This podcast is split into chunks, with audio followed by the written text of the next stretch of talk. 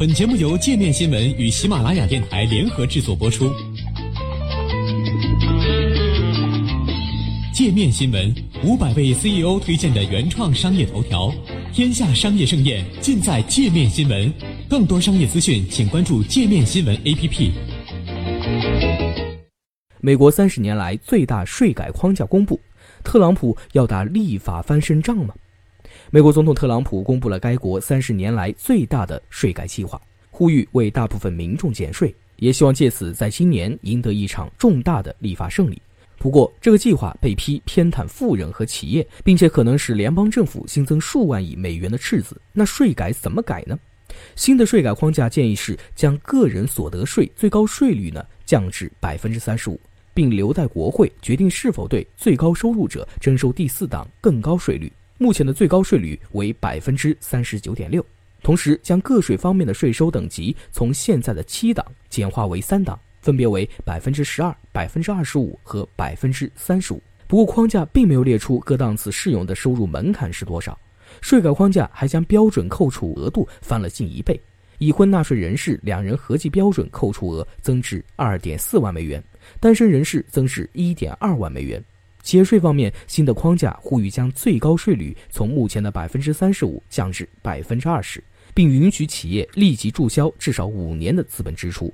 过渡法人企业所有者的最高税率也被降至百分之二十五。过渡法人企业的税负由其所有者缴纳，其中包括很多小型企业。目前的最高税率也是百分之三十九点六。从国际标准来看，美国公司现在的税率非常高，但很多公司并不用全额缴税。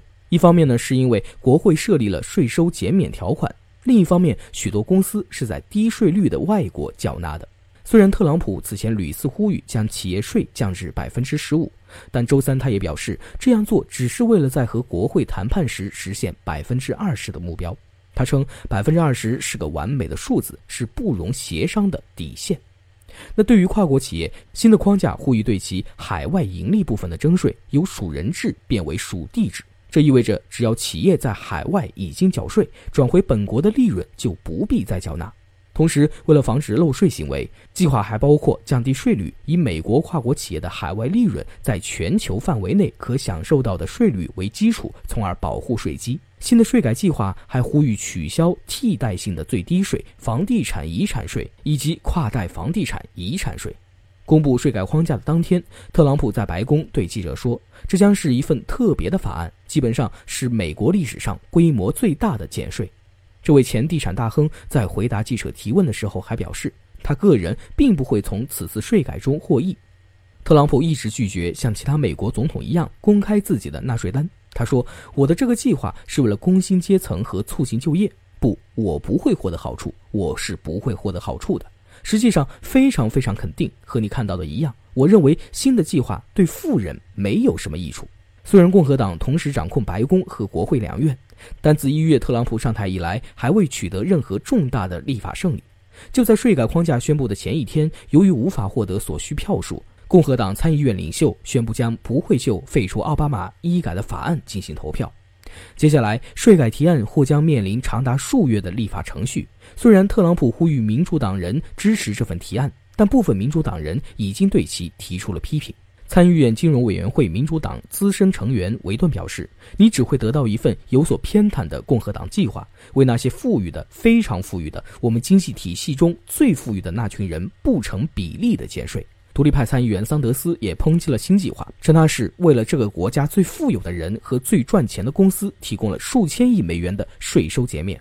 他认为，尤其可憎的是，这个计划还提议废除房地产遗产税，这将给最富有的百分之零点二群体减免两千六百九十亿美元的税。但共和党人对框架保持乐观态度。众议院议长瑞恩在公布税改计划的发布会上说：“对我们所有人来说，这是一个机不可失、失不再来的时刻。我们终于可以完成这件事了。”立场保守的众议院自由党团也为框架背书。众议院筹款委员会主席共和党人布雷迪说：“我们正带着一个统一的框架前进，这个框架将为大胆的变革性的税制改革铺平道路。税改将带来更多就业、更公平的征税体系以及更高的薪资。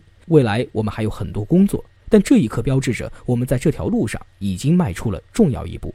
美国上一次通过全面税改还是在一九八六年时任总统为罗纳德里根。